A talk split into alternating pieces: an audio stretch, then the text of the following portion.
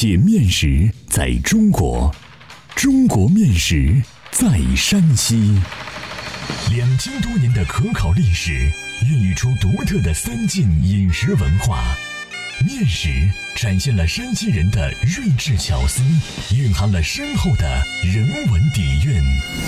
道不尽的面食文化，说不完的舌尖美味。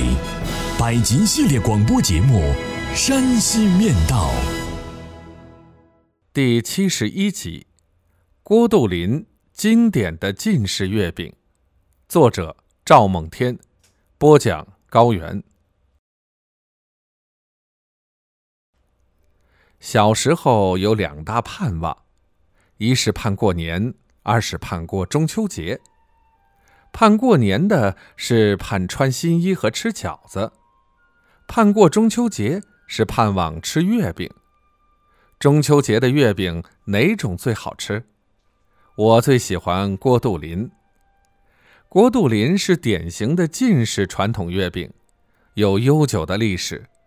它看上去笨笨的，形态憨厚，但吃起来口感酥松，甜而不腻，越嚼越香，回味无穷。特别是馅儿里的桂花、玫瑰和青红丝，香味浓郁，风味独特。郭杜林在山西民间有极好的口碑，知名度很高。毫不夸张地说，它是晋式月饼中的经典，是山西面食的骄傲。郭杜林的制作技艺最早可上溯到清康熙年间，距今约有三百年历史。它的名称由三姓合成，这三姓是指太原城内的一家饼铺里姓郭、姓杜和姓林的师徒三人。据传有一年中秋节前夕，三人因饮酒过量，误了做饼的时辰，导致早已和好的饼子面团发酵。酒醒后，看着发酵的面团不能做饼，他们心急如焚。担心掌柜追究责任，为挽回损失，郭姓师傅急中生智，指挥徒弟二人往发酵的面团中掺和生面，加入麻油、饴糖，做成一种包馅儿的饼子。没料想，这批口味新鲜的饼一上市，竟被一抢而光。掌柜见此情景，不但没有责怪他们。还让他们如法炮制，上市销售。这年中秋，这种月饼十分畅销，从此这种月饼在市场上流行开来，并成为太原人独具特色的中秋节食品。后来，人们为了纪念这师徒三人，便把此饼称为郭杜林。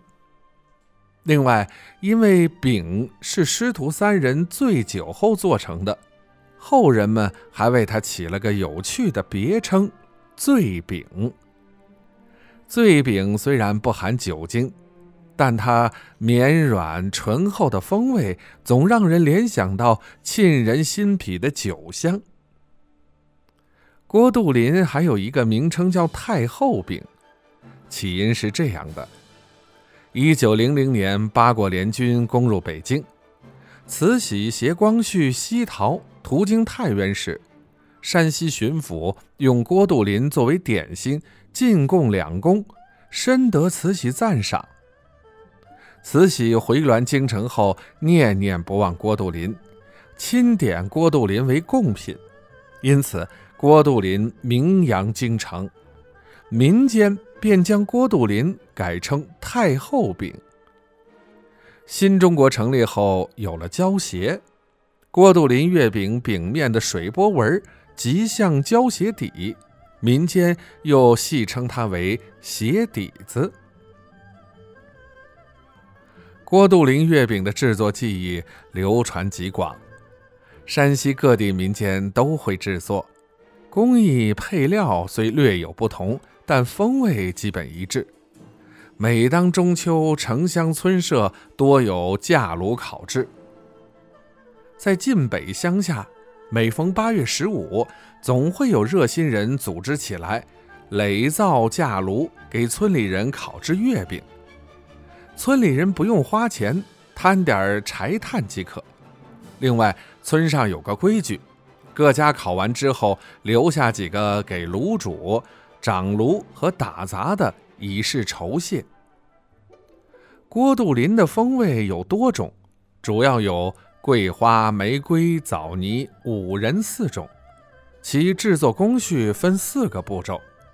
以十五千克成品桂花月饼为例，制作工序如下：一是制馅儿。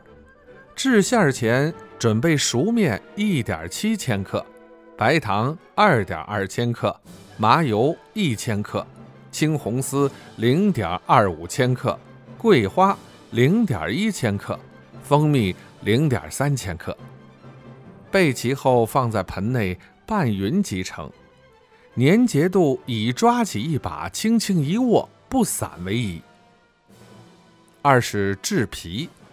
将白面五千克放入盆内开池，即在面的中间弄一小坑，将麻油一点二千克、发酵面零点七五千克、白糖零点二千克、糖稀零点二五千克、碱面零点零五千克放入，再倒入开水一点二千克，化开白糖后和成面团即成。